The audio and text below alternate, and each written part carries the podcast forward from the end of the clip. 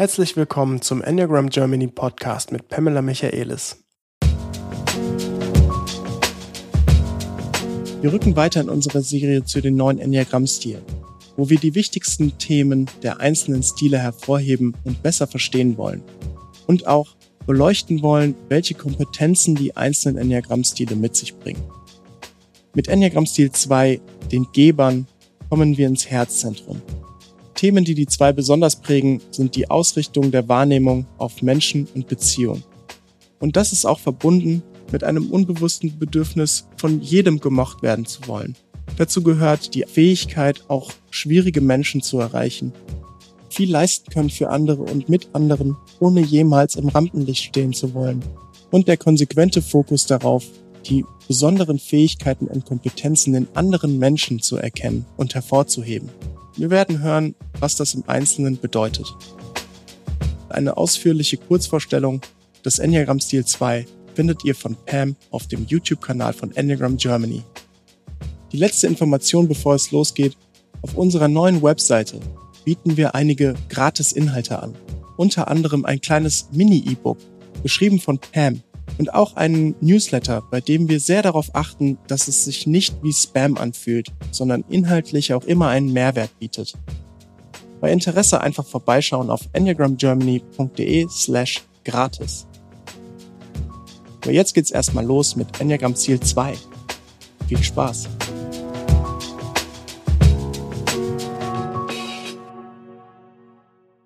Moin Pam! Hallo Philipp, good morning. Wir haben heute wieder was ganz Besonderes für unsere Zuhörer und Zuhörerinnen, nämlich den Enneagramm-Stil 2. Und dazu begrüße ich Angela. Hallo. Hallo Philipp. Hallo Angela. Hallo Pam. Ja, es freut mich sehr, dass du dabei bist. Ähm, Angela, wie bist du zum Enneagramm gekommen? Das ist lange her, dass ich zum ersten Mal vom Enneagramm gehört habe. Ich glaube, dass ich habe mal bei einer Freundin, das ist 15 Jahre her, war ich zu Besuch und ich brauchte was zu lesen und da stand das Enneagrammbuch von Richard Rohr und Andreas Ebert und ähm, das habe ich dann gelesen und ähm, war total begeistert von diesem Modell und habe dann ähm, viele Bücher gelesen und ähm, ja, es gab dann immer auch mal Zeiten, da habe ich mich nicht so sehr damit beschäftigt, bin aber immer wieder darauf zurückgekommen. Und äh, warst du schon immer eine Zwei? Nein, ich war ähm, eigentlich immer eine Neun. bis, bis vor kurzem, hatte aber immer auch, also ich habe immer wieder gedacht, bin ich wirklich eine Neun, mir immer wieder die anderen Typen durchgelesen und ähm, bin immer wieder so bei der Neuen hängen geblieben, aber hatte immer immer Zweifel, vor allem im Vergleich zu Personen, die ich kenne, die zu Bilderbuch neun sind. Da habe ich immer gemerkt, irgendwie bin ich doch anders. Darf ich dich fragen? Zwei Fragen. Die erste. Was waren die Punkte, woran du gezweifelt hast, was du als unterschiedlich erlebt hast? Ja. Also was ich als unterschiedlich erlebt, dass die Neuen, die ich kenne, die sind immer ruhig. Die sind in der Art zu sprechen ruhig. Die Aufmerksamkeit, die ist immer so überall, wenn die nicht gerade ganz wegdriften.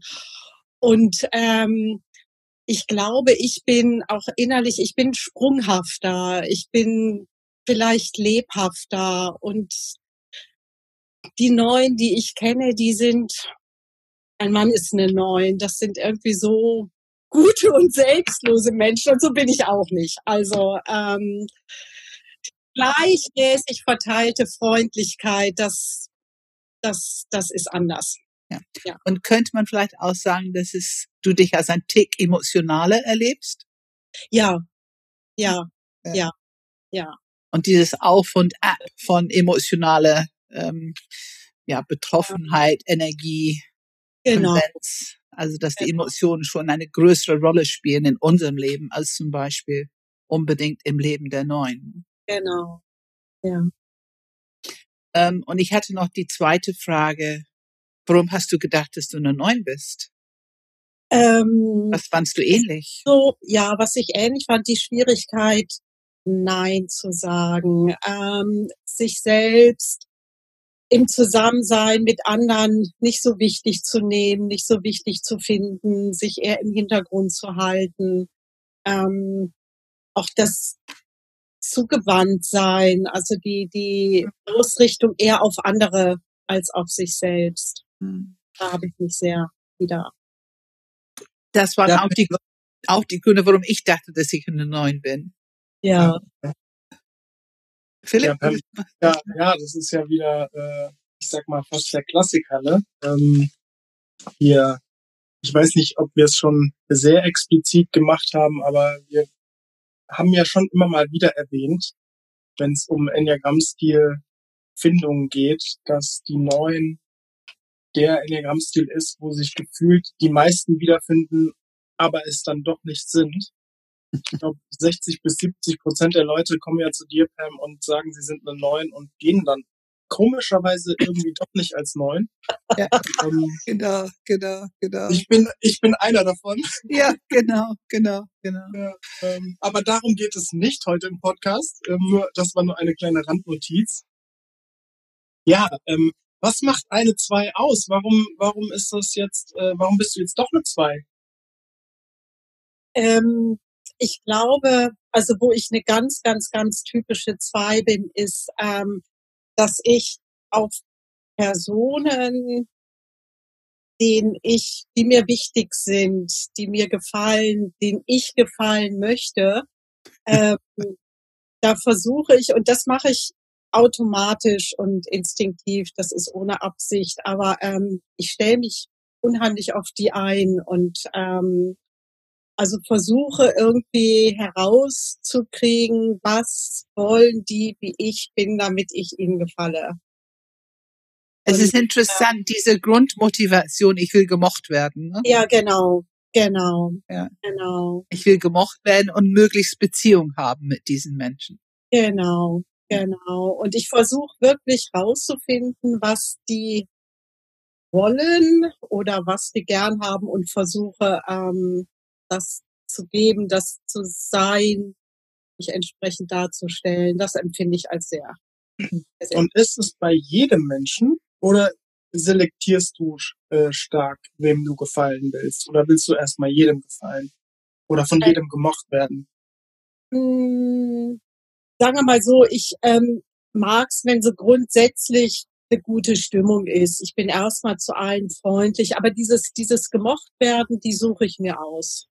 Suche ich mir aus. Also wenn ich in, in einer Gruppe bin, vielleicht auch mit Menschen, die ich noch nicht kenne, ähm, da suche ich mir die aus, die, auf die ich irgendwie anspringe und auf die konzentriere ich mich.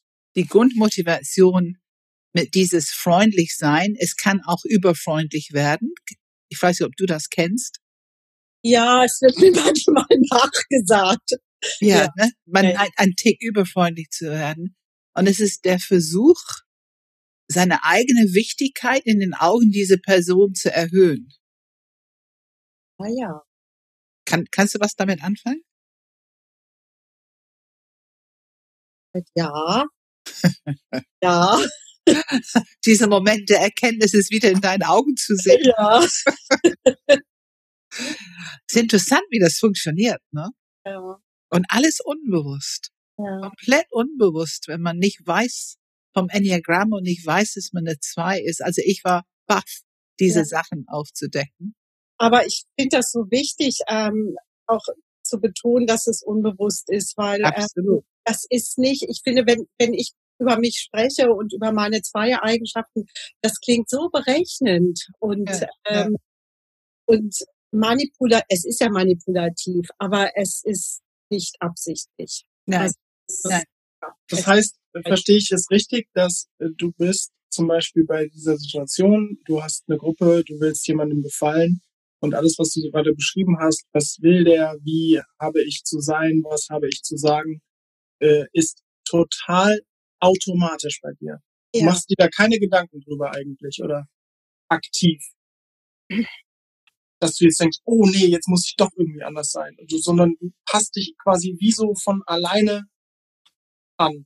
Hm, es ist, es ist beides. Also ich tue es ähm, von selbst automatisch, aber natürlich passiert es auch, dass ich irgendwie, ich weiß das dann schon. Also ich ähm, zum Beispiel, wenn mir jemand spiegelt, ähm, ach, du bist immer so positiv, dann ähm, merke ich mir irgendwie, okay, wenn ich mit der Person zusammen bin, dann versuche ich immer positiv zu sein, weil das findet die gut. Hm. Ähm, aber ähm, von daher ist mir das schon manchmal bewusst, aber es ist dennoch, ich finde es nicht berechnend. Das ist etwas, ich mache das einfach. Es fühlt sich an wie eine gute Intention, ne? Ja, genau. Ja, genau. So macht man es doch, so lebt man doch. Ja, klar. So und macht man das doch, dass es den Menschen gut geht und mir geht ja, gut. Genau. Ja. Genau, genau. Ich finde es auch so ein schönes Beispiel. Ein schönes Beispiel. Ich sage immer, zwei und drei sind diejenigen, wir brauchen die Informationen von der Welt, wie sollen wir sein? Ja, genau. Und du ja. hast es so genau beschrieben, wenn jemand mir sagt, ich bin so positiv, ist mein System, nimmt das auf als Stroke-Bestätigung. Also muss man sein, damit man gut ankommt, damit man ein bisschen Beziehung pflegt und mit dieser Person speziell. Und, die, und unsere Intelligenz richtet sich komplett danach aus. Ähm, es gibt eigentlich keinen Teil von uns, die sagt, Moment mal, vielleicht möchte ich aber heute nicht ganz so positiv sein, weil ich heute Morgen eine traurige Nachricht bekommen habe. Ja. Ja. Dieses Teil hat kein Sprachrecht. Mhm. Ja. ja. unbedingt. Ja, ja, ja. ja. ja.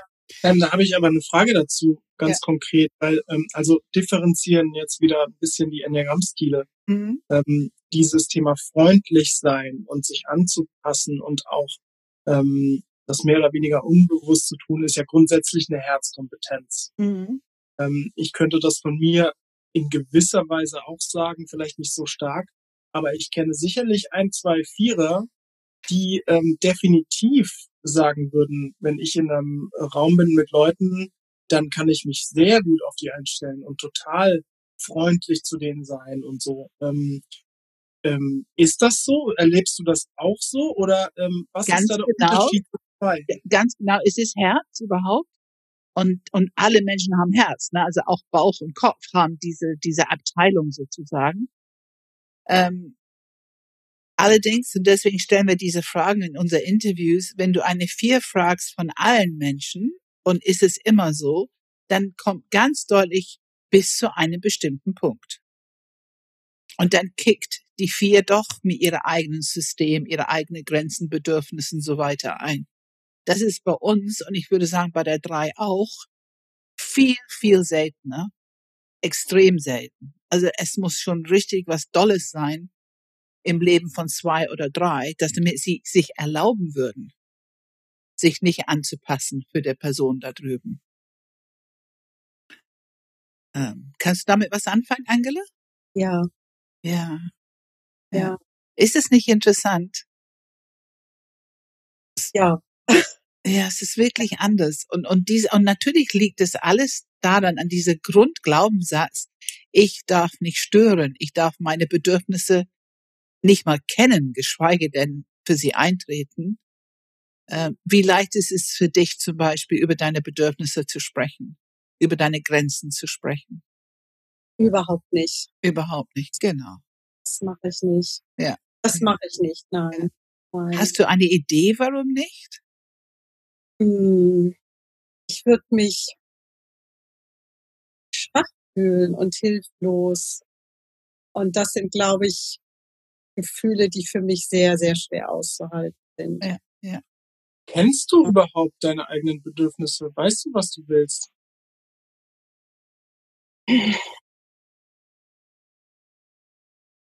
Ich spüre die selten. Also eigentlich merke ich sie dann, wenn mir wirklich mal, wenn mir etwas zu viel wird oder wenn ich mich zu lange zu sehr angepasst habe. Dann kann das sein, dass ich mal merke, so jetzt, das reicht jetzt, das ist, das ist zu viel, ich, ich, ich brauche jetzt Luft. Aber auch das ist natürlich kein, ähm, das ist ja eigentlich, ist eigentlich ist das kein Bedürfnis. Das ist natürlich eine Reaktion. Also eigene Bedürfnisse ist schwierig. Und wie oft passiert sowas, dass du jetzt Luft brauchst und dir das, das auch nimmst, dich nicht anpasst? Ist es einmal am Tag, einmal die Woche, einmal im Jahr? Ähm, zwei, dreimal im Jahr. Das passiert nicht so oft. und allein provokativ, bei welchen Menschen? In der Familie. Da geht's am besten. Also nur da, wo man sicher ist, dass die Beziehung es verträgt. Genau. Ja. Genau. Also draußen in die Außenwelt. Überhaupt nicht. Überhaupt nicht, genau. Ich hätte auch gesagt, also, so ja. gut wie nie. Ja, genau. Genau, genau, genau. Hm. Ja. Ähm, es ist so ein bisschen geheime Welt. Das darf keiner sehen. Mhm. Ja. Was gibt es dir? Also äh, das klingt ja schon aber so, also jetzt auch wieder unbewusst vielleicht, aber irgendwas ist ja da dahinter, dass es dir auch dein Leben vielleicht vereinfacht oder verbessert oder warum machst du das überhaupt so?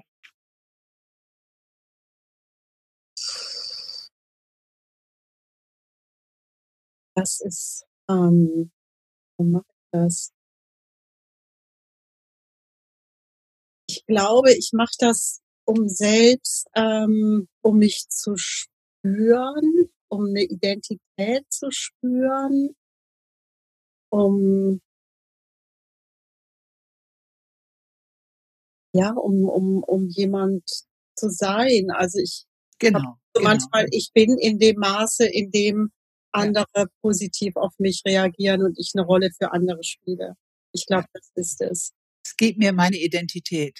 Mhm. Aber wir wissen es nicht. Wir haben, es fühlt sich alles so aktiv an, oder? Ja. Ja, ja. ja, ja. Würden wir nicht auf die Idee kommen, dass da irgendeine Abhängigkeit drin ist. Ja. ja. Und ich finde, es ist, was wir wirklich ähm, transparent machen müssen, was in die Bücher oft steht, klingt so, als wenn wir in jedem Moment genau berechnen, mhm. was wir ein nächstes sagen oder tun. Oder als wenn wir nur etwas tun, wenn wir etwas wollen. Das klingt immer ein bisschen so. Mhm. Aber die Wahrheit ist doch ein bisschen anders. Wie würdest du es beschreiben? Ähm, ich würde es genau andersrum sagen. Also ich würde nicht sagen, ähm, dass ich Dinge tue, weil ich etwas will, sondern in meiner Wahrnehmung ist es, Selbstwahrnehmung ist es eher so, ich tue Dinge, von denen ich glaube, dass die anderen sie wollen. Ja, genau, genau. Und ähm, ich glaube, da ist auch irgendwie, da ist auch diese Schmeichelei kommt da ins Spiel, dass ich meinem Gegenüber schmeichel oder ein gutes Bild von ihm selbst gebe, indem ich mich so einlasse auf seine Interessen, auf genau. seine Bedürfnisse. Genau, genau. Mhm. Das ist schön ausgedrückt, indem ich ihm ein gutes Bild von sich gebe. Ja. Das muss, das muss man sich vorstellen. Also, es gibt ja in die zwei, finde ich, so zwei Seelen. Es gibt die Seele, die ein bisschen grandios ist. Oh ja. Und glaubt zu wissen, ja. dass die anderen etwas brauchen. Also wir glauben zu wissen, man muss es ja nicht immer überprüfen, man glaubt es einfach zu wissen. Und ähm, dieses Gefühl, dass wir das liefern können, da ist schon ein Hauch von Grandiosität drin. Ne? Und auf der anderen Seite der Münze ist dieses sich klein machen dabei. Weil ich muss mich unwichtig und klein machen, damit ich meine ganze Energie und Aufmerksamkeit dieser andere Person schenke. Ne? Also es ist schon ganz interessant, diese zwei Seiten, die wir in uns haben. Mhm. Und Schmeichelei, ähm, würdest du sagen, dass du eine gewisse Gabe hast? Was ist die Gabe, die man entwickelt durch dieses lebenslange mit dem Positiven unterwegs sein, mit dieser positive Feedback geben äh, für den Menschen? Was, was ist, wie, wie siehst du die Gabe da drin? Ähm, ich glaube, die Gabe ist, ähm, wirklich spüren oder fühlen zu können, wo bei dem anderen ein Bedürfnis ist. Und ich finde, das ist wirklich was Gutes. Ja. Und das ist auch eine Gabe. Ja. Und dann ähm, auch ähm, so im günstigsten Fall dann auch etwas geben zu können, was der andere wirklich braucht, damit es ihm besser geht oder er weiterkommt. Das Genau. finde ich, ähm, ich finde das toll. Genau, genau, genau. Ja. Ähm, und, und, Und das ist für dich das ist für, nur, nur zur Verständnis, ja, das ist für euch Schmeichelei, für euch. Also Pam, du bist ja auch ein Zwei. Ja. Das ist für euch zwei Schmeichelei. Jemandem etwas, ein Bedürfnis zu befriedigen, das ihr seht, das die vielleicht gar nicht selber sehen, mhm. dass die wirklich brauchen, Na, oder das, was, was? Das ist zu präzise, äh, es ist so ein bisschen, das ist ein bisschen festgenagelt. Ähm, also ich, soll ich, ich sag's erstmal Angela, dann kannst du ja. ergänzen. Ne? Ja. Für mich ist es tatsächlich durch die Augen. Also ich schaue hin und ich suche das Positive. Ich sehe etwas, was ich ansprechen kann. Also Schmeichler hat schon auch etwas mit Kommunikation zu tun. Ich suche, was ich positiv ansprechen kann, weil es meistens für die Struktur eine Gewissheit bringt, dass ich was Positives tue für die Beziehung. Dass ich diesen Mensch ein positives Gefühl über sich gebe. Oder die Situation was Positives abgewinne. Da kommt auch dieses Feedback, du bist immer so positiv drauf. Ähm, dich scheint nie so richtig was zu stören. Das kenne ich auch als Feedback. Ähm, das ist die Ausrichtung, aber das ist die Aus, es ist wirklich die Fixierung, das ist die Ausrichtung von der ganzen Lebensenergie ist darauf ausgerichtet. Und das Wort Bedürfnis, ich kann für mich sagen, habe ich nie gedacht, habe ich mich nie mit auseinandergesetzt. Ich habe nie gedacht, was braucht jemand anderes? Das sind Worte, die gehören nicht zu meinem Wortschatz. Ich habe einfach gesehen und instinktiv etwas gegeben, ob ich was gesagt habe oder was getan habe ich finde schon, es ist auch in Handeln. Also ich kann ganz schwer sehen, dass jemand in die Küche alleine was macht, dann gucke ich schon, wo ich eine Handreichung machen kann, oder? Ne? Also es ist schon beides. Angela, kannst du was damit anfangen? Ähm, ja, also ich würde in allem, was du gesagt hast, zustimmen. Und ähm, ich würde auch sagen, die Schmeichelei, das ist noch mal ein bisschen was anderes als ein Bedürfnis erkennen und genau. das Erfüllen. Schmeichelei heißt wirklich, den anderen in dem, was er ist oder in dem, in dem er sich vielleicht auch selber gut findet, da zu bestätigen.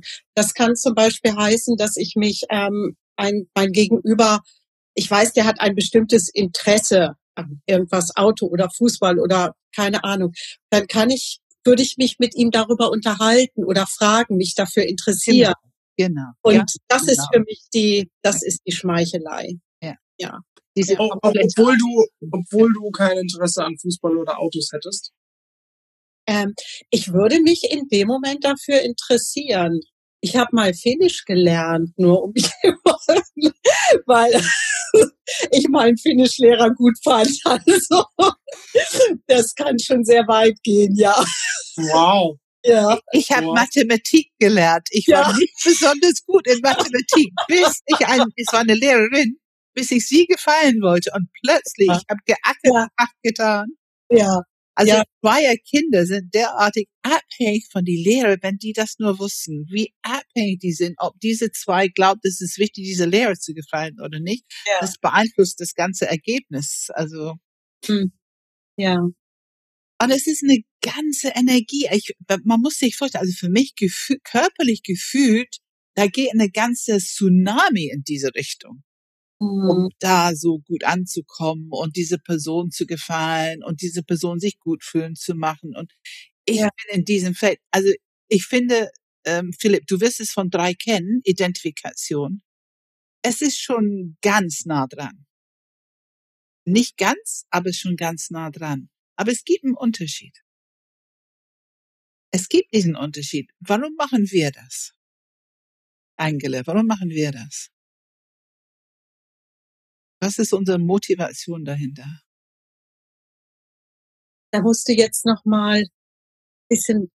Also ich würde unterscheiden, dass ähm, dass das bei drei ist es tatsächlich dieses erfolgreiche Aussehen, so ein bisschen Pokale sammeln, so, so ein bisschen. Ja, ja, okay. Und ich ja. würde sagen, wir sind auch leistungsbewusst. Ja.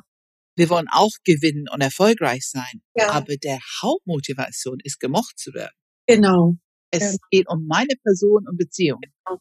Willst du in Beziehung mit mir sein? Ist noch wichtiger, als ob ja. es irgendwelche Pokale dabei als Nebenprodukt eventuell abfallen. Ja, ja, Pokale oder würden mich überhaupt nicht interessieren. Aber wenn die eine Person zu mir sagt, Angela, das hast du richtig toll gemacht, ähm, das ist, das ist cool, ja. Und die können unsere Wichtigkeit, das ist dieser Moment, wenn du genau hinguckst, es ist wie ein, ein Wasserlevel, weißt du, der geht hoch. Die, die eigene Wichtigkeit geht hoch in den Augen den anderen in dem Moment, wo die sowas sagen, ne? Ja. Deswegen sind wir, unser, unser Schmeichelei hat ein bisschen die Absicht, Komplimente zu ernten. Aber komplett, komplett unbewusst. Ja. Ich habe mich früher immer ein bisschen gewundert, was für Komplimente ich über meine Person bekommen habe. Das hat mich immer ein bisschen gewundert. Ich, ich hatte immer so ein leichtes Gefühl von Faszination. Hm. Warum sagen die das? Also ich hatte keinen Plan, dass ich eigentlich eine ganze Menge ackere dafür, dass die mal sowas sagen. Ähm, ähm, ist es, kann ich da auch interpretieren? Für mich hört sich so an, das ist eine Vermutung, Habt ihr bei der Person, die euch gerade gegenüber ist, immer so im Hinterkopf so ein Kompliment parat?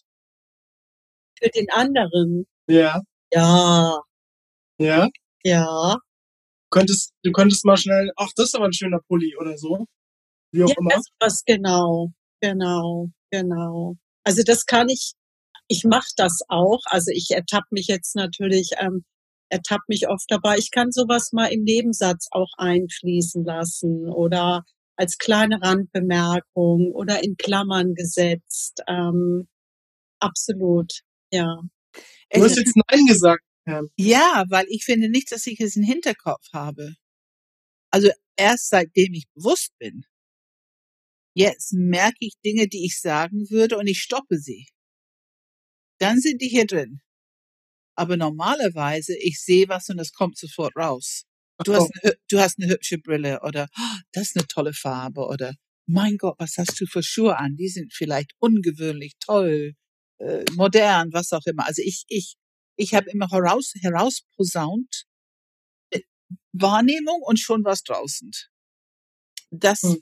da, da bin ich heute sehr viel strikter mit mir. Also ich sitze da vielleicht länger, gerade in Gruppen ich sitze vielleicht länger, ich merke in die erste Runde, dass jemand einen hübschen Pulli, Schal, was auch immer. Also es würde mich anspringen, immer noch. Mhm. Aber ich muss es nicht unbedingt mehr gleich sagen. Ich guck mal die Situation, ist es passend und so weiter. Aber dann kann es in irgendeine Pause nochmal, wie du sagtest, den Nebensatz fließen oder ähm, also es ist schon, äh, es ist automatisch da. Ich ja. könnte es nicht nicht sehen. Mhm. Ein Lippenstiftfarbe, ähm, also es kann alles sein. Ne? Wie, also ich finde, wir suchen dieses Positive, wie ein Mensch sich bewegt, die Sprache, die die benutzen. Ähm, also ich habe schon oft gedacht, ich habe diesen Vergleich gemacht, vielleicht für eine Sechs, die gucken hin, mit dieser automatisch schnell ansprechen, was könnte sein, was, was ist eine Frage, was wichtig ist. Wir müssen noch was klären für gute Verständnis. Also es läuft automatisch. Und ich glaube, ganz genauso häufig und automatisch läuft dieses Thema irgendwas Positives sehen und ansprechen wollen können. Also schon ein bisschen automatisch. Ich finde übrigens, dass auch das ähm, eine echte Gabe ist, an dem anderen schnell wahrzunehmen, was ist positiv, was ist auch wertvoll und ähm, absolut. Es ist ja ähm, ich meine, jeder Enneagramm-Stil hat ihren Gaben und, und dieses, im Grunde, es ist beides da. Und wir müssen lernen, dass das andere, das Unangenehme auch da ist. Wir haben eine sehr große Neigung, das Unangenehme wegzureden, wegzumachen, klein zu machen. Wenn jemand anderes uns das auf den Tisch packen will, dann versuchen wir da zu entkommen und wir wollen es nicht haben. Aber diese Gabe, das positiv immer zu sehen und ansprechen zu können, wenn es passt, wenn die Situation passt, das ist schon etwas, was wir haben. Und das ermächtigt und ermutigt andere Menschen. Das würde ich sagen, eine von den großen Gaben, die wir haben, ist motivieren, ermutigen, die Menschen ein bisschen in ihre Kraft bringen. Mhm. Wenn, wenn die sich kleiner fühlen, als die eigentlich sind, wir sehen einfach diese Potenzial, was noch geht. Das finde ich schon das habe ich, das habe ich, das kann ich auch nur bestätigen. Also wenn ich, äh, wenn man mit Pam äh, mehr Also gut, Pam als klassische zwei zu bezeichnen, wäre jetzt auch ein bisschen übertrieben, glaube ich, aber ähm, man merkt es doch. Also ich finde, wenn man mit ihr unterwegs ist, ähm, wie oft sie von dem Diamant redet, wie oft sie von dem Guten im Menschen redet, von der von der Kompetenz, die sie haben. Also es ist wirklich immer immer wieder kommt dieses, das ist einfach ihre Wahrnehmung. Das ist einfach ihre Wahrnehmung. Und ähm, und so wird es bestimmt, äh, Angela, vielleicht hast du vielleicht ein Beispiel äh, aus deiner Welt, wo, wo das für dich so ist. Aber so ähm, so nehme ich das immer wieder wahr. Ich denke mir so, wie kann man jetzt natürlich im positiven Sinne, also eher als Kompliment gemeint, wie kann man sich so stark auf das Positive im Menschen eigentlich einschießen? Bei jedem einzelnen Menschen. Also Leute, die ich irgendwie schon vielleicht in die Schublade gepackt habe, wo so, ach, der interessiert mich nicht, ist sie trotzdem noch dabei, kann sich total einlassen in diese Beziehung und, äh, und irgendwie trotzdem noch das Positive rauskitzeln und, und ich sag mal, am Ende des Tages überzeugen ist jetzt vielleicht das falsche Wort, aber so, so ähm, die da realisieren zu lassen, wie viel die eigentlich doch können, weil sie gar nicht selber an sich glauben. Ähm, erstmal, äh, Pam, fühlst du dich da gut repräsentiert, wenn ich das so sage? Und zweitens, Angela, äh, siehst du das auch so in deinem Leben? Also lass mal Angela zuerst antworten. Das ist ah, okay. ähm, du hattest jetzt, glaube ich, zwei Fragen gestellt. Einmal, ob ich das auch so sehe in meinem Leben. Ja, unbedingt. Das ist auch so etwas, ähm, ich mache ähm, beruflich ganz was anderes, aber etwas, was immer so für mich irgendwie so ein Traum ist, das möchte ich nochmal machen, möchte diese Gabe nutzen und ähm, um ähm, ja Menschen deren Talente bewusst zu machen, deren Gaben. Also das ist ein ist ein Thema für mich und ähm, würde ich, würde ich unbedingt ähm, unterschreiben. Ja. Und ähm, du hast mich gefragt, ob ich mich auch so sehe. Ähm, also was ich merke ist, wenn du so sprichst, Philipp, dann ähm, es spricht mich an und ich merke genau, wie es der Stolz anspricht ich merke genau, wie in mir so eine leichte Welle kommt von unten und der Stolz möchte sich so richtig schön so ausfüllen. Und da erde ich mich relativ schnell, weil das ist nicht so meine große Leidenschaft, mehr Stolz zu spüren.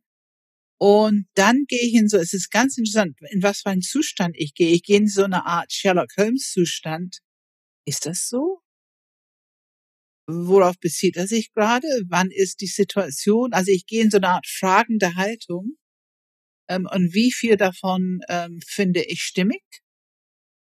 Ähm, und natürlich ist es so, aber auch ein bisschen aufgrund von meiner Arbeit, die ich heute mache. Aber es ist so, dass ich ähm, es ein bisschen achterhaft eigentlich. Also zum Beispiel bei uns in der Familie war ich ja immer Beschützerin für meine Geschwister ähm, habe immer das Positive angesprochen, wenn meine Eltern sie kritisiert haben oder wenn meine Mutter meinen Vater kritisiert hat, habe ich das Positive oder wenn er sie kritisiert, habe ich das Positive. Also ich hatte diese Rolle einfach in meinem Leben, das Positive sozusagen zu vertreten. Ähm, und ich bin ja heute Mediatorin, ich, ich, ich, ich, ich bilde Mediatoren aus und ich weiß, dass ich unheimlich wertschätze heute, dass das Positive und das sogenannte Unangenehme beide ihren Platz haben in guten Prozesse, also beides zu sehen, beide auch konstruktiv damit umzugehen in guten Prozesse, auch in gute Klärungsprozesse. Und das heißt, diese Stärke, die wir haben, also ich glaube schon, dass wir es sehr, sehr leicht haben, in Beziehung zu gehen mit Menschen. Äh, das hat sich nicht unbedingt so angefühlt, als ich jung war. Aber im Prinzip, ja, es ist sehr leicht. Wir mögen Menschen, es ist leicht, mit dir in Beziehung zu gehen. Würdest du das sagen, Angela? Ja. Unbedingt, ja, ne? Unbedingt. Aber mhm. natürlich sparen wir ein bisschen was aus. Also wir, wir sparen, wir wollen eigentlich ganz gerne so eine Abteilung nicht haben. Also vielleicht so die, wofür die Kopfmenschen eher zuständig sind oder vielleicht wofür die Bauchmenschen eher zuständig sind. Also es, ich würde schon sagen, diese Stolz, da reden wir gleich mehr drüber, aber die ist schon sehr verletzlich. Also wenn jemand nun nicht gerade nicht so positiv und, und so mit Komplimenten spricht, so wie Philipp das eben gemacht hat, äh, wenn was anderes kommt, so, da hast du aber einen Mangel, da hast du irgendwas nicht gemacht. Oder das Schlimmste ist, das hast du aber nicht, das hat, das, diese Kompliment hast du nur gemacht, damit du was bekommst oder so. Also so ein Zweierthema. Äh, das tut ganz schön weh. Also ich bin nicht besonders gut mit Kritik. Ich übe mich dran nun 30 Jahre und ich würde schon sagen, dass ich es heute gut verarbeiten kann und wirklich gucken, was stimmt, was stimmt nicht, womit will ich umgehen. Aber zu sagen, dass es innerlich gar nicht mehr wehtut, wäre eine Lüge. Der Stolz ist schon da. Immer und ewig. Was sagst du dazu? Ähm, Kritik ist ganz, ganz schwierig für mich. Also Kritik kann wirklich auch so vernichtend sein. Ich kann mich ja. völlig in meiner ganzen Identität irgendwie ähm, verwundet fühlen, wenn ich ja. werde. Und dann kommt auch ganz schnell das Schamgefühl. Also ja. das ja. ist ja. Kennst du das Gefühl von verletzter Stolz? Ähm, ja, ja, also ähm, immer da, wo ich, wo ich mir Mühe gebe für eine Beziehung, ich was tue für eine Beziehung und dann aber so der andere sich mich zurückweist oder abgrenzt oder das nicht will oder mir vielleicht auch spiegelt, dass er das unangemessen oder blöd findet. Das ist sehr, sehr, sehr verletzend. Mhm. Es tut richtig weh, ne? Ja, ja, ja. Und ähm, ist es so, dass also wir haben schon identifiziert, dass es innerhalb dieser sichere Familienkomplex, da, da, da können wir uns schon ein bisschen uns mehr was erlauben. Passiert das außerhalb? Also kennst du das Gefühl außerhalb der Familie, also normal da draußen? äh, dass, je, dass du irgendwas tust, machst und dass jemand dich ablehnt oder kritisiert dafür? Ist das nicht faszinierend?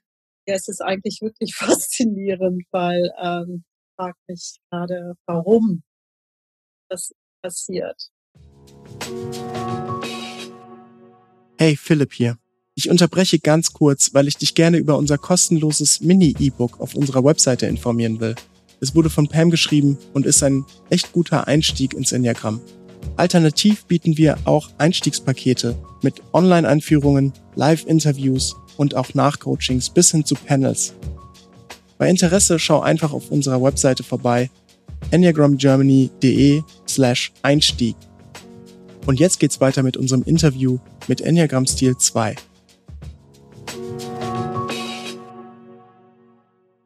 genau die Frage wollte ich tatsächlich nämlich auch stellen. Wir haben über, ich glaube, Berufe ähm, einen Podcast gemacht. Wir haben darüber gesprochen, quasi das Thema, ähm, ja, wie sind die Enneagramm-Stile so unterwegs? Und es ging irgendwie auch um Kritik und dann ging es um die zwei und ich weiß gar nicht mehr, wie es dazu kam. Auf jeden Fall, das haben wir auch aus dem Podcast rausgeschnitten. Pam saß fünf Minuten da und hat überlegt, wann wurde sie in ihrem Berufsleben eigentlich jemals kritisiert? Und ihr fiel, ich wollte nämlich ein Beispiel, warum sie kritisiert wurde in ihrem Beruf. Und sie hat einfach kein Beispiel gehabt und sie hatte die Vermutung, dass sie in ihrem Beruf kein einziges Mal kritisiert wurde. Da, da, also für mich ist das unglaublich, wirklich. Das Wort ernst gemeint. Also ich finde es unglaublich. Und ähm, jetzt hast du eine ähnliche Reaktion, Angela. Also ich, ich komme damit irgendwie nicht richtig klar, so. Ja, wie machen wir das, Angela? Angela, hast du, hast, wurdest du denn schon mal im Job kritisiert? Nee. Nein. Ihr seid, glaube ich, die besten Mitarbeiter der Welt, kann das sein? Mhm. Also ich habe es gemacht, indem ich unglaublich viel Verantwortung übernommen habe. Also wenn mein Job so war, dann habe ich noch 150 Prozent mehr übernommen, so irgendwie. Ja. Dass die das Gefühl hatten, ich würde sogar sagen, so, ich habe so gehandelt, dass mein Chef schon gar keinen Plan mehr hatte, was ich. Also an zwei Jobs, er, dass, er, dass er keinen Plan mehr hatte, was ja, er hätte gar nicht kritisieren können. Unbedingt. Also das, was du am Anfang sagtest, du arbeitest 150 prozentig, ähm, das, das mache ich auch. Das mache ich auch. Und ähm, das ist wirklich, ich, das merke ich auch, dass ich ähm, irgendwie, ich mache mich damit ungreif, unangreifbar und ähm, genau unangreifbar ab gegen ähm, Kritik und ähm, ja. ja, ja, ja. Das ist ein sehr gut ausgedrückt. Wir machen uns unangreifbar. Genauso. Und das kostet viel Energie und, und viel, viel, viel. Aber ich glaube, das ist auch, das ist dieser Leistungsbereich. Wir sind ja im Herzzentrum mit Leistung unterwegs. Und das ist, ich weiß nicht, Philipp, kannst du das auch erkennen irgendwie? Ja, also, äh, also Leistung brauchst du mit mir nicht drüber sprechen. Ja. Ich, äh, ich äh, bin ja ähm, mein erster Job in der Agentur ähm, damals gewesen ähm, und ich habe drei Jahre, bis ich gegangen bin, vielleicht das letzte Vierteljahr nicht, aber das hat nicht Gründe, weil ich gegangen bin, sondern äh, strukturelle Gründe gehabt. Also ich würde mal sagen, zwei, drei Vierteljahre war ich derjenige, der die Agentur nachts abgeschlossen hat, als letzter gegangen ist. Und mit letzter gegangen meine ich zwischen 10 und, und 1 Uhr nachts. Ja. Jeden Tag für zwei, drei Vierteljahre. Also wenn wir über Leistung sprechen, können wir uns definitiv, glaube ich, ein bisschen hier äh, betteln.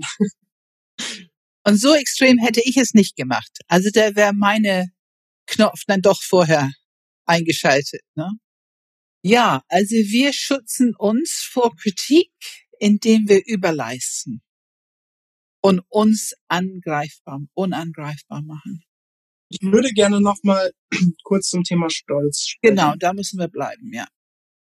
Und zwar ähm, würde ich gerne eine, also ich war ja tatsächlich, ich hatte ja das Glück, Angela, dass ich dich interviewen durfte beim, beim äh, bei der Profilerstellung, als du äh, zu uns komm, äh, äh, quasi gekommen bist und nicht sicher warst, welcher Enneagramm-Stil du bist. Und äh, es gab einen Moment, wo tatsächlich die zwei immer klarer wurde, wo dann Pam auch, Pam war dabei, ein, zwei Fragen gestellt hat, wo die zwei auch immer klarer wurde. Und als du dann realisiert hast für dich, das war, ich weiß nicht mehr, ob du den Moment sogar noch kennst, aber es war mehr oder weniger ein Moment, wo es klar wurde, du bist eine Zwei, Angela. Da hast du, ähm, ich sag mal, nicht äh, die Hände oder die Arme in die Luft gerissen und äh, freudestrahlend da gesessen, sondern es war für dich ein bisschen schmerzhaft, so hast du es, glaube ich, beschrieben. Und Pam hatte extrem viel Sympathie für dich, für diese, ähm, oh ja, das kenne ich gut. Was war das und warum hat das mit der 2 zu tun? Ähm, du meinst jetzt dieses Gefühl, was ich hatte, ähm, Du hast dich irgendwie schlecht gefühlt in dem Moment, als du wusstest, dass es ein 2 ist. Ja, genau, genau.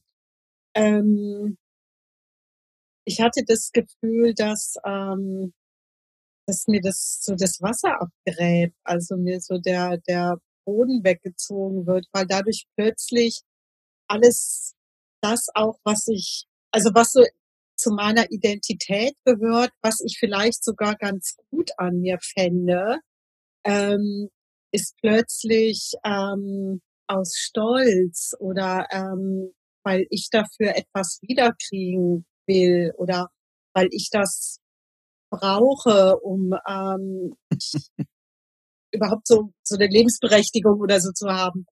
Und das war ähm, extrem demütigend. Und ähm, da war das als Neun unterwegs zu sein sehr viel einfacher. Also. So ist es. Genau so. Ich bin ja auch von neun zu zwei. Ja.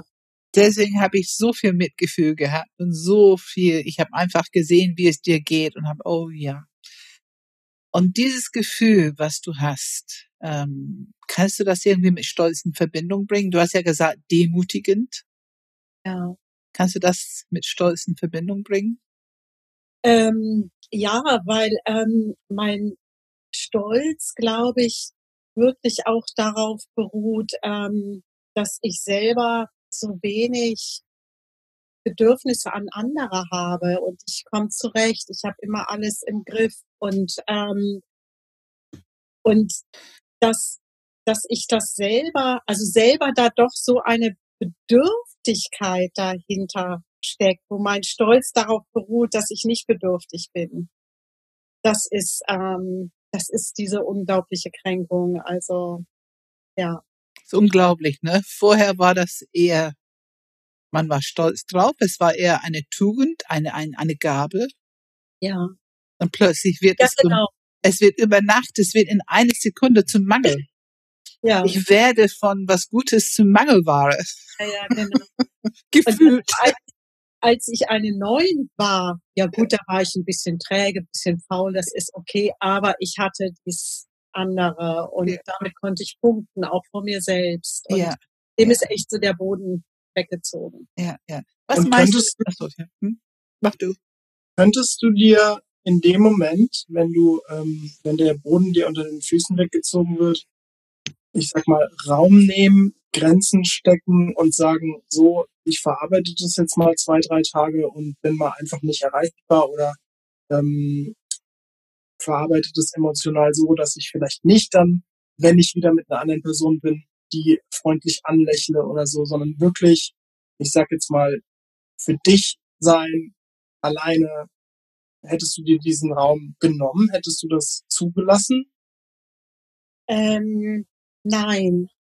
Also ich hätte es mir irgendwie gewünscht, ich hätte es, glaube ich, ganz gut brauchen können, aber ähm, nein. Hast Also, du dir nicht erlaubt? Also ich war dann an dem Tag, ich weiß gar nicht mehr, was für ein Tag, ich glaube, das war ein Freitag gewesen oder so, ich weiß es nicht. Also ich habe mir an dem Tag dann mich hier ein bisschen zurückgezogen, ähm, so für ein paar Stunden, aber ähm, nein, darüber hinaus nicht. Mhm. Und jetzt haben wir dich am Anfang, jetzt haben wir dich am, also ich habe dich, bevor wir äh, den Podcast gestartet haben, einfach gefragt, wie, wie geht's dir? Und ähm, deine Antwort war, ja, jetzt wo ich die Schmeichelei noch mehr kennenlerne, geht's mir noch schlechter. Ähm, Was, was ist da dahinter? Sorry, dass ich dich jetzt hier so entblöße. ähm, ich hoffe, das ist okay. Aber ähm, was, was, warum ist es so? Also ich, ich kann es wirklich nicht nachvollziehen. okay. Es scheint wirklich schmerzhaft zu sein für die zwei, dieses Gefühl, das ihr beschrieben habt. Was ist da da? Ich, ich kann es nicht ganz fassen, warum das so stark ist. Ja, wobei ich habe nicht gesagt, ähm, dass es mir jetzt noch schlechter geht, sondern ich habe gesagt, es wird schwi- schwieriger. Schwieriger. Also, so, Ja, Entschuldigung. genau, genau. Entschuldigung. Ähm, ja, das ist ein, ist ein Unterschied, weil eben diese ähm, Mechanismen oder, oder diese Automatismen, ähm, diese zu meinem Alltag dazu gehören. Und ich bin da ja immer noch drin. Ich mache das immer noch. Aber ähm, jetzt ähm, merke ich, ich, ich merke das jetzt so auf einer, auf einer Meta-Ebene. Ich gucke mir zu, ähm, bei meinem, meinem Verhalten, wie ich mit anderen umgehe. Und wenn ich jetzt merke, ich bin da wieder, ich schmeichel wieder, ich lass mich auf den anderen ein oder richte mich so an dem anderen aus, ähm, dann ist das, ähm, ja, auch das ist dann kränkend, weil ich merke, ähm, ich mache immer noch das, was ich immer gemacht habe, aber ich ziehe nicht mehr die Befriedigung raus. Das ist, glaube ich, ähm, das, das ist der Unterschied. Solange das noch unbewusst war, konnte ich mich ganz gut dabei fühlen und auch dabei finden. Und ähm, das funktioniert jetzt nicht mehr so gut. Hm. Ich weiß nicht, ob das deine Frage beantwortet. Total, total. Total, sehr gut. Bin ich natürlich nur total interessiert, äh, gegebenenfalls auch Pam, Ja. Was ist da dahinter? Ja, Dass man das, das jetzt die- nicht mehr genießen kann. Na, es ist die eigene Identität. Es ist ja das, wo wir immer sagen, dass das Enneagramm ist ein mächtiges Werkzeug. Und um seinen eigenen Stil zu finden, bedeutet, dass wir oft Kröten schlucken müssen. Und wenn du in Herzzentrum unterwegs bist, und speziell zwei und drei, finde ich, wir bekommen unsere Identität von außen. Das heißt, unsere Art, in Beziehung zu gehen, mit anderen Menschen umzugehen, ist die Quelle für unsere Identität.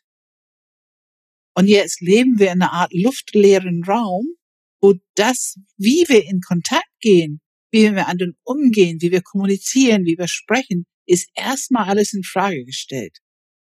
Es fühlt sich ein bisschen an wie die Motivation dafür wird jetzt irgendwie kritisiert. Und genau das finde ich so wichtig, dass unsere Aufgabe ist, mit dieser Enneagrammarbeit genau das sehr gut aufzufangen, zu federn und zu unterstützen, dass die Menschen in diese Gabe wieder hineinkommen. Weil natürlich ist es nicht so, dass wir schlechter als andere Enneagrammstile sind. Klar. Jeder Enneagrammstil erlebt diese Zwischenphase von so bin ich zu Selbsterkenntnis und ein Gefühl von Verlust und oh, ne, bin ich denn wirklich so? Gehört das wirklich zu mir? Und man muss sich neu einrichten. Es ist wie so eine Art, alles ist so ein bisschen in Chaos geraten. Es muss sich erstmal neu einrichten. Aber das Schöne für uns als zwei ist, wir können uns neu einrichten auf eine viel tiefere, echtere Ebene mit uns selber. Also da ist eine ganz große Chance drin, wenn wir aufgeben, dass die Außenwelt immer die Quelle ist für unsere Identität, dann haben wir zwar eine bisschen schwierige Aufgabe, aber eine sehr lohnenswerte Aufgabe, unsere eigene Identität besser kennenzulernen, zu finden. Und das hat etwas mit Bauchzentrum zu tun. Ich habe in dieser Phase, als ich das alles so erkannte, für mich war, ich hatte in die Psychologie über Symbiose gelernt. Und habe immer gedacht, so, "Ugh, das will ich nicht. Und jetzt guckte ich in den Spiegel und merkte, mit diese zwei, du kannst nur in den Spiegel gucken und sagen, ich finde, ich habe es für mich gesagt, du bist beziehungssüchtig. Du kannst ohne Beziehung nicht sein. Und dann war ich hochmotiviert, diese Symbiose. Ich musste wissen, wie ist es denn, wer bin ich und wie ist es ohne Beziehung? Und ich Ganz kurz, ganz kurz, sorry, Pam. Ja. Ich fand, Angela hat gerade sehr angeregt genickt, als du gesagt hast, Ja. beziehungssüchtig. Ich würde Ja. gerne wissen, Ja. ähm, was sagst du dazu, wenn sie das sagt? Du bist beziehungssüchtig?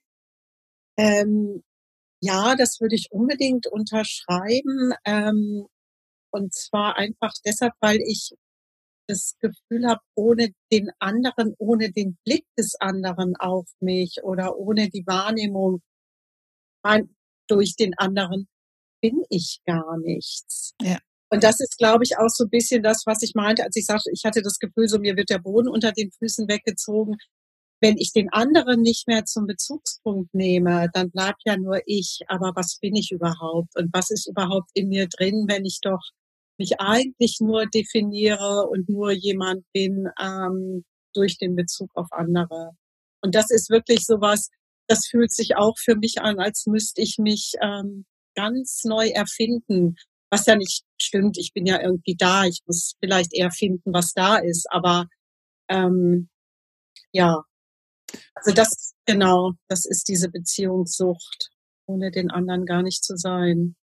Und das ist das Gefühl, was wir dann begegnen, ist die innere Leere, wenn wir kein Bauchzentrum zur Verfügung haben. Mhm. Wir sind nicht wirklich innen offen im Bauchzentrum.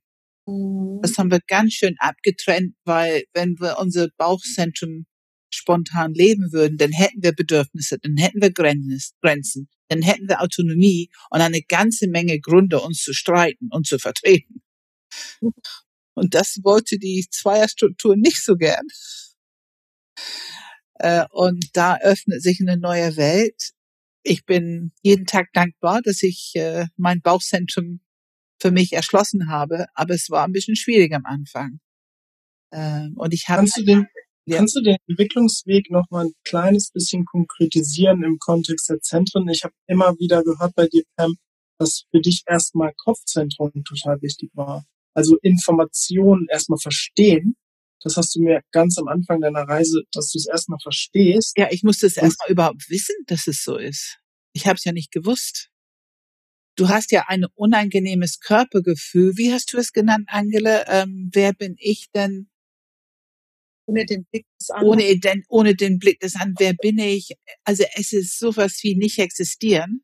Ja, genau ein ganz unangenehmes Körperzustand, Gefühl. Und das braucht, du musst erstmal verstehen, warum ist das so und, und, und was passiert gerade.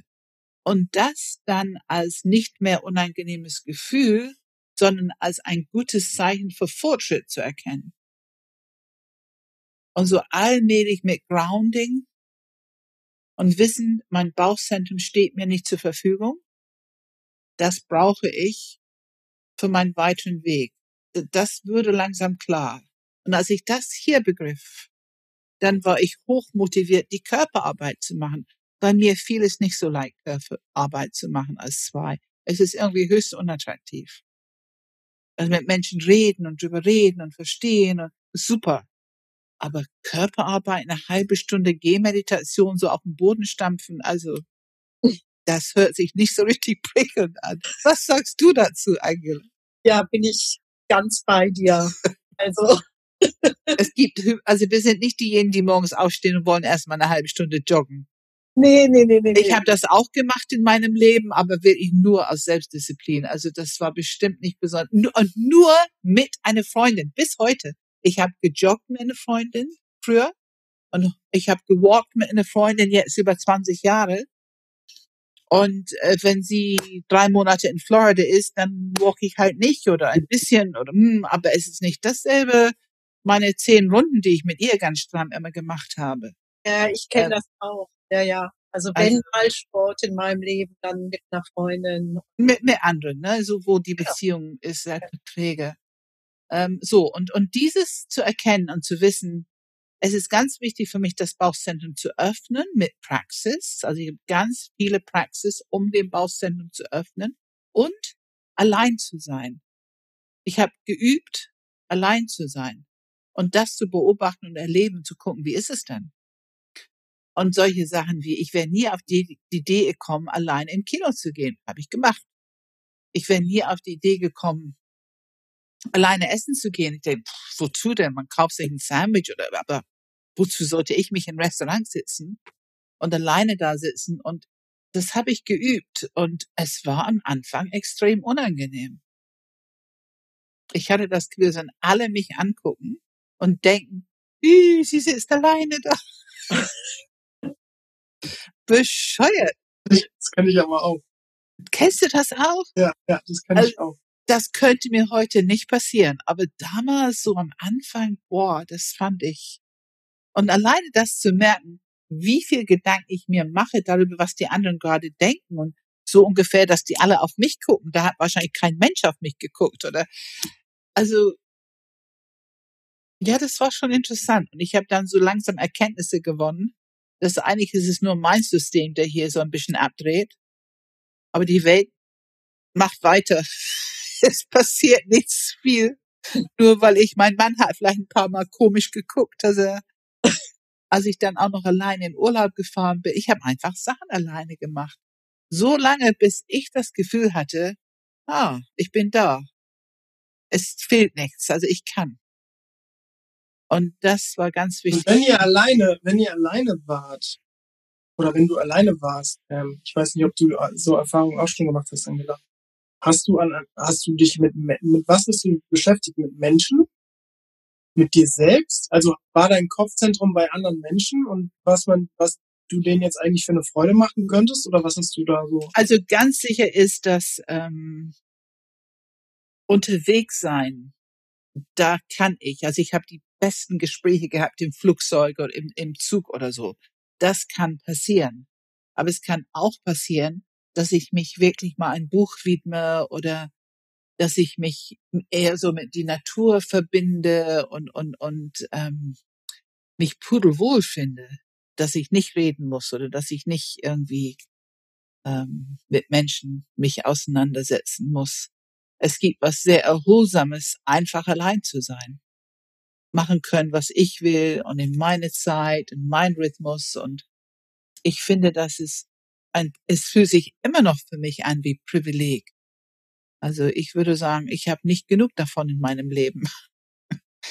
Angela, wie ist es für dich, wenn du das so hast? kannst du gut alleine sein?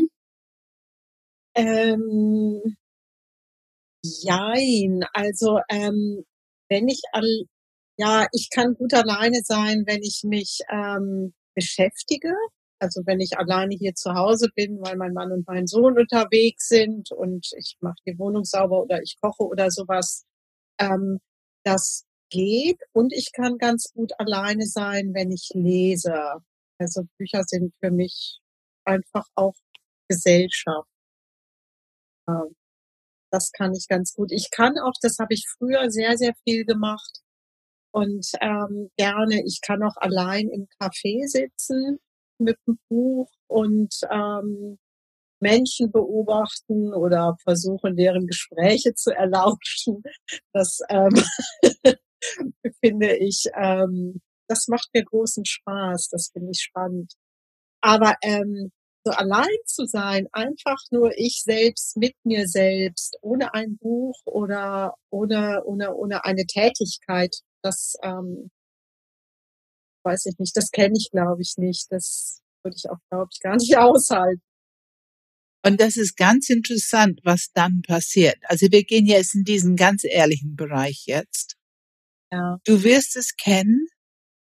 Meinetwegen, du hast unheimlich viel gearbeitet, gemacht, getan, schön eingekauft, gekocht, Gäste eingeladen, einen sehr, sehr schönen sozialen Abend gehabt mit, ich sag mal, sechs Leute oder so. Und hinterher ist dieser Moment, wo dein viel Engagement und Input und alles und, und jetzt sind die alle weg. Wie geht es dir dann? Mhm. Das ist schmerzhaft oft. Ist das nicht erstaunlich? Ja. ja. ja, ja. Ich fühle mich dann so leer und irgendwie so Mutterseelen allein. Also ganz genau. Ja. ja. Ist das nicht faszinierend? Also ich könnte O-Ton sagen, ja genau. das hat mich immer gewundert. Ich habe gedacht, Mensch, wir haben so einen schönen Abend gehabt. Es war wirklich ganz viel los, tolle Gespräche, schön ja. gekocht, Leute waren all zufrieden.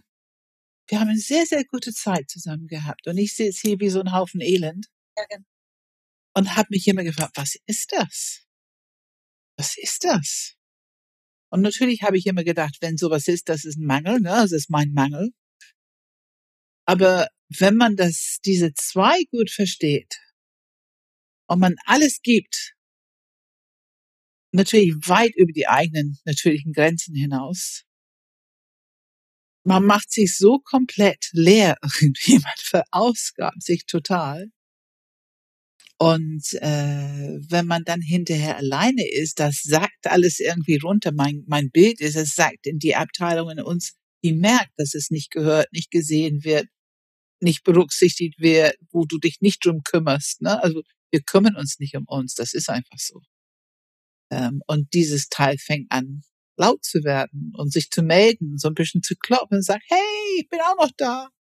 Dein Teil, die doch Bedürfnisse hat und dein Teil, der doch Grenzen hat und dein Teil, der auch mal ein bisschen beachtet werden möchte. Und äh, das ist so ein bisschen mein Bild, was da passiert. Also es passiert mir heute nicht mehr. Aber das war ganz charakteristisch für mein Leben, bis ich 50 war bis ja. ich 50. Also ich musste nicht nur das Enneagramm kennen, sondern schon eine ganze Weile damit unterwegs sein, bevor ich anfing zu begreifen. Und auf jeden Fall brauchte ich mein Bauchzentrum.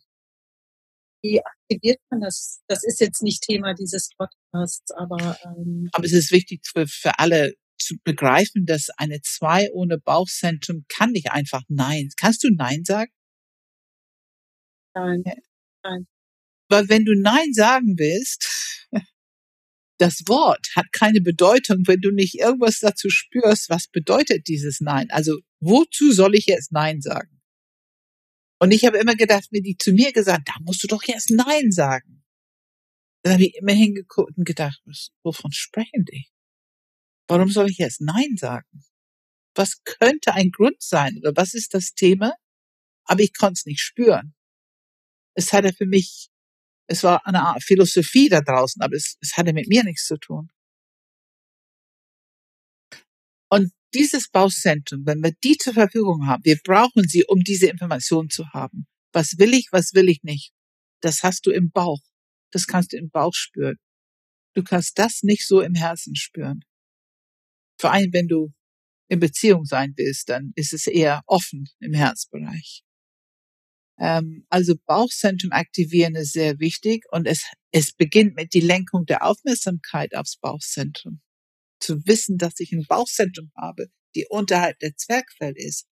Ne? Also diese ganze Bauchbereich, der ganze, ähm, der Hüftbereich, Bauch, Genitalien, also unterhalb der Zwergfell, wie nennt man das, der Becken, Beckenbereich. Ja.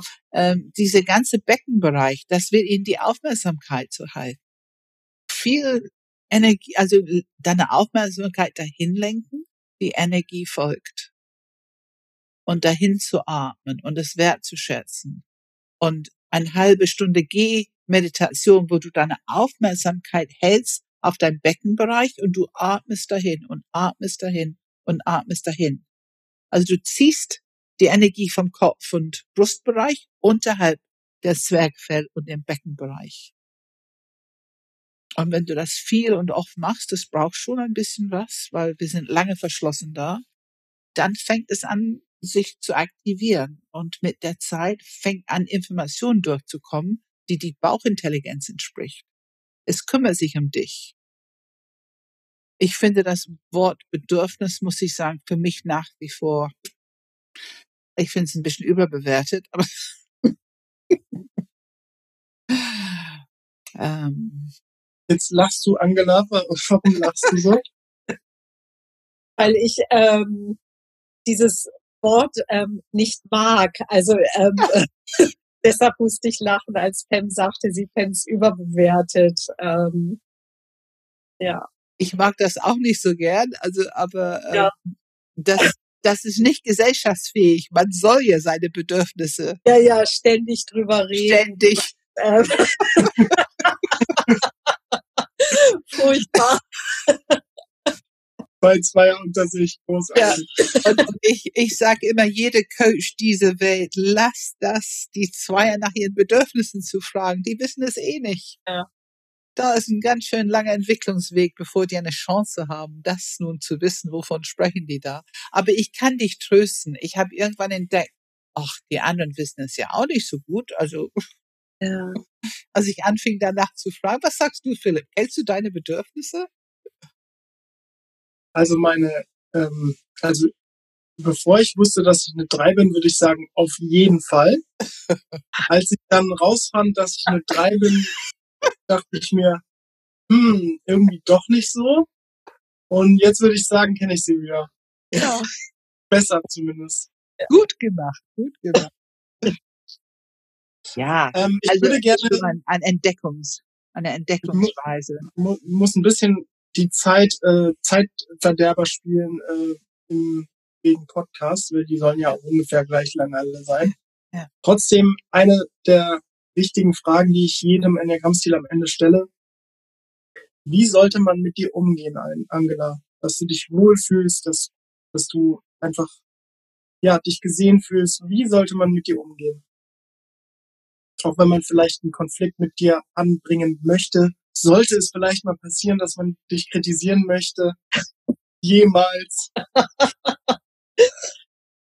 ähm, also, wenn man mich kritisiert, wäre es gut, die Kritik sehr sachlich und auf den wirklich Punkt zu beziehen, ähm, der zur Kritik steht und aber gleichzeitig auf einer persönlichen Ebene eine Wertschätzung formulieren. Also das ähm, so glaube ich, ähm, ja, würde ich kritisiert werden wollen.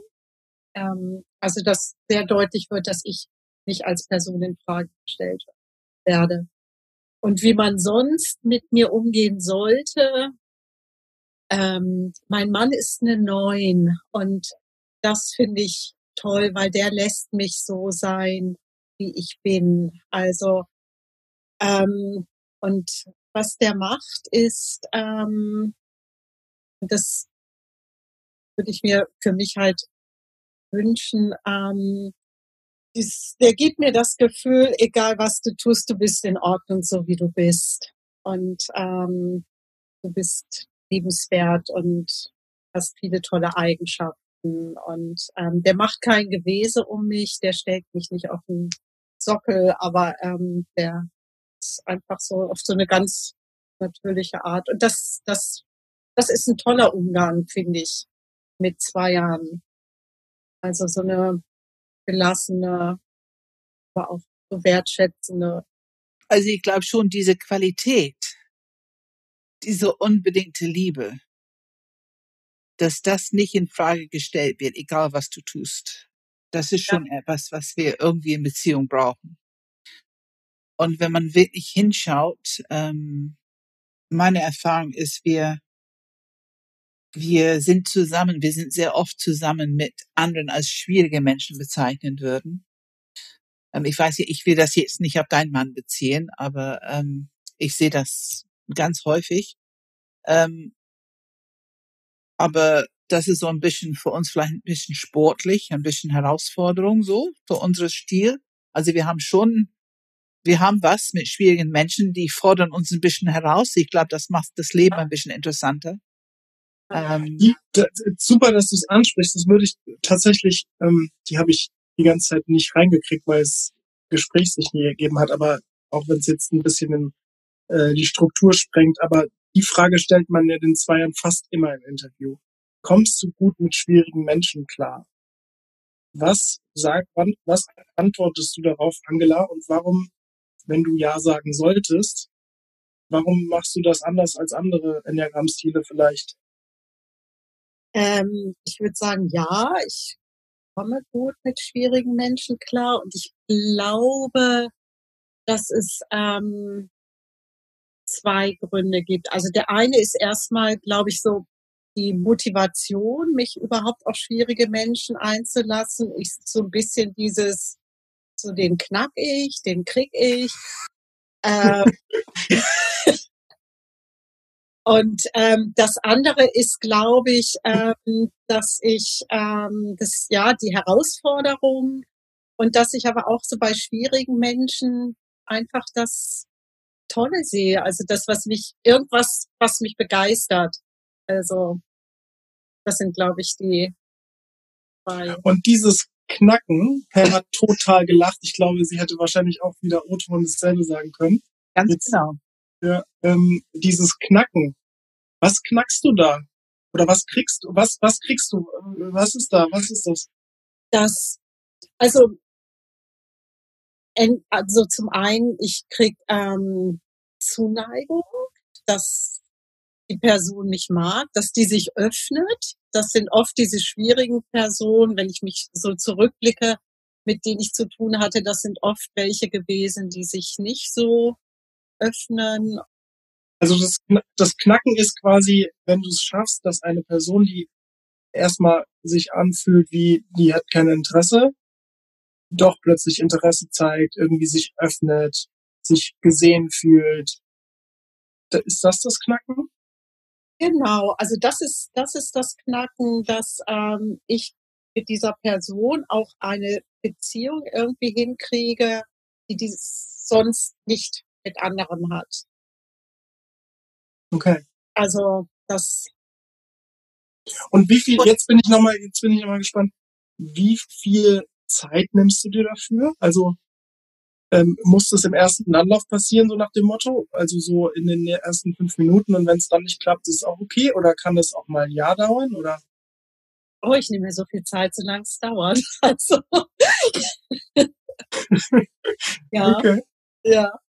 Und ich finde, da ist auch dieser Aspekt, also es ist sportlich, ne? Es, Im Grunde ist es eine ja, sportliche ja. Herausforderung. Genau. Und das macht das Leben ein bisschen interessanter. Und ne, wenn man Sport macht, dann ist es nicht, macht keinen Spaß, einen Gegenspieler zu haben, der ganz leicht ist. Es macht halt mehr Spaß, wenn jemand so ein bisschen ordentlich Rückschlag, Rückschlag hat und so weiter. Ähm, da ist aber diesen Moment, was ich einen Glücksmoment erlebe, die wechseln von unglücklich zu glücklich. Mhm. Weil ein schwieriger, verschlossener Mensch wirkt nicht glücklich. Ja. Aber dieses Moment, wo die dich plötzlich anstrahlen oder lachen oder Ja. für mich fühlt sich das an, dieser Mensch hat gerade den Switch gemacht von unglücklich zu glücklich. Und mir tut das, das ist wie Laben für meine Seele. Also das finde ich einfach ganz toll. Das, da, das, darauf habe ich gewartet. Das ist für mich, da habe ich ein Tor geschossen, so ein Gefühl. Mhm. Mhm. Das ist schon schön. Ähm, und wir wissen, wir wissen, dass das in diesem Mensch drin ist. All andere drehen sich weg und werten die ab und wollen die nicht, nichts mit die zu tun haben und all solche Sachen. Aber wir wissen, dass dieses Teil in diesem Mensch drin ist. Wir, ich glaube nicht, dass wir es sehen, aber wir wissen, dass es da ist. Und wir müssen nur so gut in Beziehung sein, bis wir sie erreichen. Und dann kommt, dann leuchtet dieses Teil. Und dann sind die eigentlich wie jeder andere Mensch. Aber es ist, es ist hinter die Kulisse zu kommen, durch den Abwehr durchzukommen. Ne? Ja, hm. Philipp, haben wir noch ein Thema, was, das finde ich sehr ich- gut, das, ich gut, dass du das noch gebracht hast. Das war gut. Das war Ja, ich, ich fand es wirklich extrem erleuchtend für mich. Also ich habe tatsächlich, muss ich gestehen, natürlich, ich habe sehr viel mit Pam zu tun, aber ähm, sehr wenig sonst Zweier, die man über ihre Zweierthemen fragen kann. Ähm, du bist in all den Interviews, in denen ich bis jetzt gemacht habe, Angela, die erste zwei, die am Ende sich als zwei entpuppt hat. Also ähm, das ist, finde ich, also ich habe sehr, sehr viele Erkenntnisse gewonnen, die ich super spannend finde. Das finde ich auch. Also ich, ich, ich habe die ganze Zeit auch, ich bin so glücklich, dass wir dich gefunden haben und dass du so präzise erzählen kannst. Also du kannst es sehr gut auf den Punkt bringen. Ja, Das ist für uns unheimlich wertvoll und es ist für unsere Zuhörer wertvoll, Angela. Also du, du, das ist wirklich eine gute Tat, um gute Enneagrammarbeit in die Welt zu bringen. Dass es präzise ist, weil ganz viele Achter denken, die sind zwei, viele Zweier denken, die sind neun, wie du weißt. Viele Ja. Vierer denken, die sind zwei. Einser denken, die sind zwei. Also wir haben schon eine ganze, am Anfang sind viele zwei, aber das ist nicht von langer Dauer. Ähm, und und das, das, diese Unterscheidung kriegt man nur hin, wenn man hört, was ist denn das tatsächliche Thema dahinter. Ähm, und alleine diese Präzision in der Sprache und Differenzierung, das wäre nicht typisch acht zum Beispiel. Obwohl die sonst äh, sich oft, weil die so viel helfen. Tun die auch, die tun. Ne? Das ist eine ganz andere Art, als wir helfen. Ne? ja ähm, vielen Dank. Ich kann mich nur nochmal bedanken. Vielen Dank, ähm, Angela, vielen Dank, Pam. Ja, genau, genau. Also ich möchte mich auch bei euch sehr bedanken, weil ich habe so viel über mich erfahren ähm, durch eure Fragen und auch durch eure Art zu fragen. Und ähm, bin, auch wenn dieser Prozess, mich als zwei zu erkennen, schmerzlich ist, bin ich sehr, sehr glücklich, weil ich glaube, ähm, es wird alles gut und ähm, es wird vor allem besser. Und ähm, ja, also vielen Dank euch. Dankeschön. Danke. Danke. Wenn ihr Fragen oder Anregungen habt, dann schickt uns doch gerne eine E-Mail an podcast.enneagramgermany.de. Ansonsten freuen wir uns sehr, wenn dir diese Episode gefällt und teile sie gerne, falls du zum Beispiel Menschen kennst, die ein Enneagram Ziel 2 sind oder auch vielleicht noch auf der Suche, dann ist das ja vielleicht genau das Richtige für diese Person. Eine andere Möglichkeit für einen guten, fundierten Einstieg ins Enneagramm bieten wir auch auf unserer Webseite unter enneagramgermany.de slash Einstieg. Dort haben wir verschiedene Pakete gebündelt, die dich dem Enneagramm und dir selbst näher bringen werden. Und da ist auch ein kleines kostenloses Mini-E-Book dabei. Abonniere auch gerne unseren Newsletter, wenn du mehr Inhalte über das Enneagramm haben willst. wir versuchen sehr stark darauf zu achten, dass kein Gefühl von Spam entsteht, sondern wir wollen auch wirklich immer einen inhaltlichen Mehrwert bieten. Ansonsten bieten wir weitere Gratis-Inhalte, Online-Einführungen, Seminare, berufliche Weiterbildungen und Ausbildungen an. Das ist alles auch zu finden auf unserer Webseite. Und das nächste Seminar, das ansteht, ist unser Wachstumsseminar im September. Und nochmal vielen Dank fürs Zuhören.